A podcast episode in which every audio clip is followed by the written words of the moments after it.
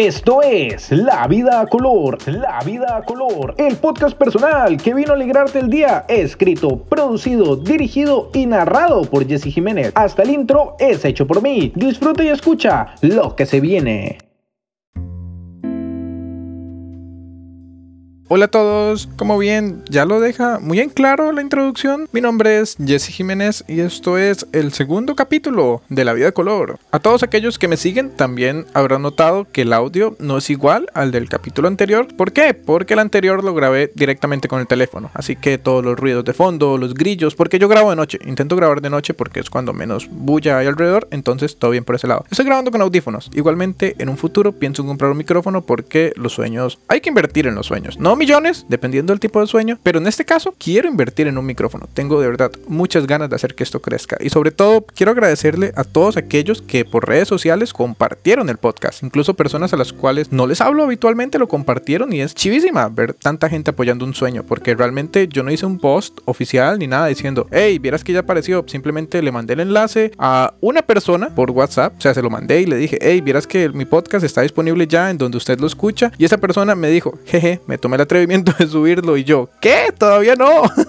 no iba a publicarlo ni nada, nada más era como para que lo viera y me dijera qué tal. Y de repente otra amiga lo posteó y ahí, ahí se fue y un montón de gente lo posteó y gente que no le hablaba y yo como, wow. Y realmente tuve comentarios muy positivos, la gente me apoyó, me siguieron y es chivísima. Ver que hay gente que cree al final en el sueño de alguien más y por 7 minutos me dejó hablarles, hablarles de la vida, hablarles de los sueños. Y hoy no quiero que sea algo diferente. Hoy quiero hablarles de arte, cómo el arte puede salvar vidas. Pero antes de eso quiero hacer dos cosas. Primero que todo, pueden escribirme por Instagram qué les parece el audio y sobre todo aquellos que me conocen me pueden escribir y también si tienen alguna crítica constructiva o incluso si quieren hatearme un poco, pueden escribirme por Instagram. De verdad, yo leo todo. Incluso si hay alguien que quisiera aparecer aquí en el podcast, lo podemos coordinar y puede aparecer. Sería algo chiva, algo distinto. Pero bueno, vamos con el tema de hoy, cómo el arte puede salvar vidas. Y para hablarles de cómo el arte puede salvar vidas, tengo que mencionar cómo fue que empecé en el mundo del arte. Y como tal, mi primera entrada con el mundo del arte fue con el teatro. Y antes de todo, quiero aclarar que el arte no simplemente es hacer cosas como teatro, danza, pintar, cantar. No, hay mucho más, pero eso profundizaré más adelante. De momento quiero hablar de eso, de mi entrada al teatro. Con 11 años mi mamá me dijo, bueno, tiene que hacer algo más aparte de jugar play. Entonces ella me dijo, hay un grupo de improvisación de teatro los sábados a las 2 de la tarde y a lo que yo contesté, ay, qué pereza, hacer teatro. Y bueno, al final fui obligado, pero aquí estoy, 8 años después, ahí amando el teatro como un loco. Así que puedo decir que no fue tan malo. Primero que todo, entré en un grupo de improvisación juvenil, entonces no hacíamos obras grandes. Las obras grandes las hacían nada más como los adultos y las personas que ya tenían experiencia y todo. Uno era un carajillo que ahí estaba. Mi único talento era hablar duro, básicamente, porque de ahí en más yo era una piedra en el escenario. Ya con el tiempo aprendí a moverme y todo, pero esos fueron mis inicios. Y recuerdo que fue hasta los dos años que hice mi primera obra grande que me presenté en el hospital de Quepos, la cual fue Médico a Palos de Molière. Una obra bastante divertida para aquellos que la quieran leer, pero sí, esa fue mi primera obra grande. Después hice otras como por ejemplo Dos hombres bajo un mismo techo, Eva, Sol y Sombra, una que es la más reciente que se llama Los enredos de Mirandolina. Y vamos a montar Prohibido suicidarse en primavera de Alejandro Casona y Una mujer sin importancia de Oscar Wilde, pero de tema pandemia, tema muchas cosas, mató muchos proyectos y sinceramente el teatro comunitario es de las cosas más complicadas porque no es como le pintan a uno los grandes teatros, Broadway, no.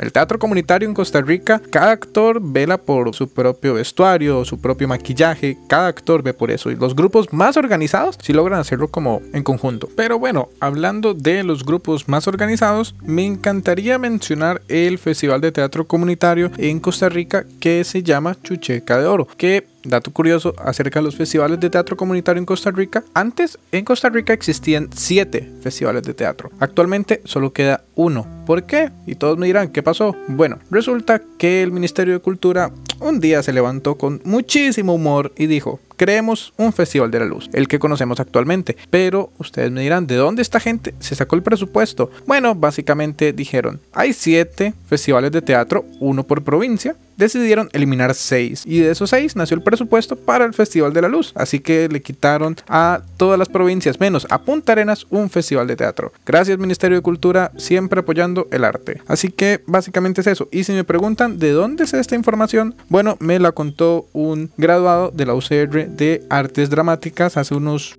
25 años más o menos, casi 30, que tiene una larga trayectoria y ha sido mi director de teatro en los últimos 4 años, Pedro García Blanco. No sé si escucha mi podcast, no lo creo, pero si lo llega a escuchar, un saludo. De verdad, de las personas más increíbles a la hora de hablar de teatro. Pero bueno, quiero hablarles de mis experiencias yendo a la Chicheca de Oro, que es el único festival actualmente activo. En él, los grupos de teatro de todas partes del país comunitario, cabe aclarar, van a participar ahí. Primero que todo, presentan sus obras en sus pueblos respectivos y visores de la Casa de la Cultura de Punta Arenas van a ver las obras, las catalogan y las mejores pueden presentarse en la Chicheca de Oro. La particularidad de este festival es que los grupos de teatro pueden ir a quedarse a Punta Arenas con todos los gastos pagos, así que nos quedamos en un hotel, los grupos de teatros que asistimos ahí desde el día viernes hasta el día domingo, que es cuando salimos en la mañana. Y es full, full, full teatro, toda la noche y toda la tarde. Son obras tras obras, tras obras, tras obras. Es algo chivísima y se comparte entre todos los grupos. Pero creo yo que esa es la parte que ve la gente. la parte que vemos todos los actores al final es después de que se presentó el último grupo, la salida de la noche. Porque básicamente uno va conociendo a otros actores, se van conociendo entre todos y salen, salen a la playa en Punta Arenas a conversar de la vida.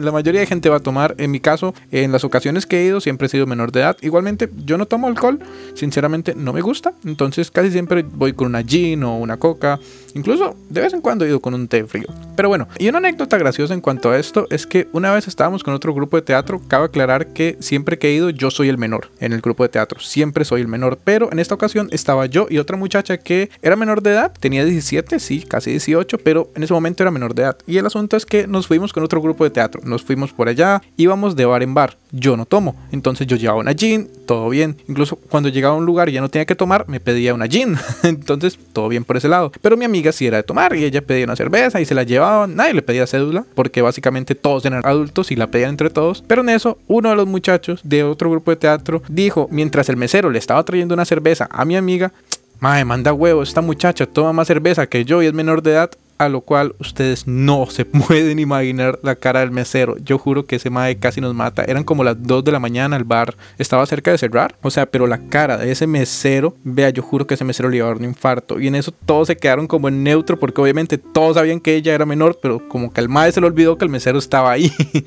Entonces todos fue como, no, no, no, mae, era vacilando, era vacilando y ya, pero fue una historia vacilona. Y realmente ahí conocí mucha gente que no son populares, no tienen miles de seguidores en redes sociales pero saben actuar de una manera que ustedes no se lo imaginan, de verdad. Hay miles de películas en donde pueden salir muchos actores famosos, pero ahí conocí actores que pueden superar a muchos de esos Uf, por un montón. Así que un saludo a todos los de la Chucheca. Ojalá este año haya. Y el año pasado fue virtual. Vamos a ver cómo será este año. Pero bueno, esas son parte de las experiencias que he en teatro. Así que con eso quiero hablar de la actualidad en el teatro ha estado algo abandonado, no solamente en Costa Rica. Bueno, seamos honestos, en Costa Rica está muy abandonado. La única forma de ver teatro prácticamente es yendo a la GAM, pero fuera de la GAM hay muy pocos grupos de teatro y es una barbaridad. Eso es una tristeza. De verdad, si los que me escuchan en algún momento tienen la oportunidad de ir a ver teatro, no lo duden, vayan, disfruten del arte. El arte no solo se ve en museos, no simplemente son pinturas, no son esculturas viejas. No,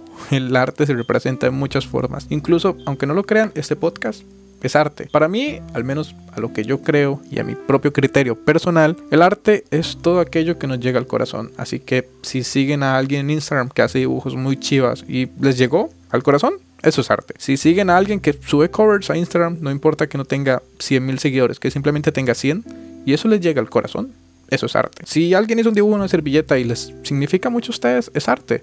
Una carta es arte. Hay muchas formas de que el arte salve vidas. Si yo soy testigo de eso. Si no hubiera hecho teatro, probablemente no estaría grabando este podcast. Así que gracias teatro, gracias arte por existir. Ojalá el Ministerio de Cultura no te mate, ni todas las personas que definitivamente quieren sacarte el presupuesto. Pero con ese es mi mensaje de hoy. Disfruten del arte, así que pueden ir a escuchar una canción. Las personas que pasan muy ocupadas no necesariamente tienen que pagar Spotify, Apple Music, no, simplemente con ir a YouTube en una computadora, en un teléfono, quiero decir, si me están escuchando ahorita, es que tienen un método para ver arte. Simplemente pueden buscar una película en YouTube, en Netflix, en HBO Max, en Prime Video o la vieja confiable en una página pirata. No digo que apoyen la piratería, pero es la vieja confiable, no nos engañemos.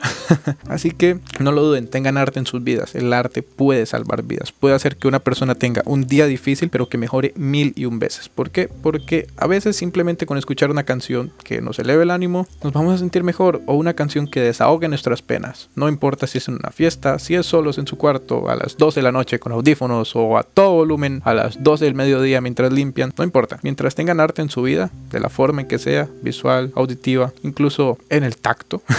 porque hay gente que le encanta pintar con las manos o incluso el arte sembrar matas.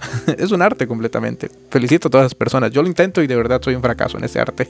Pero bueno, gente, gracias por escuchar otro episodio más. Primero que todo, de verdad les agradezco a todos los que comparten. Espero lo hayan disfrutado. Cualquier recomendación saben que será bien bienvenida. Y me quiero despedir, como bien lo saben, soy Jesse Jiménez y esto fue La vida a color.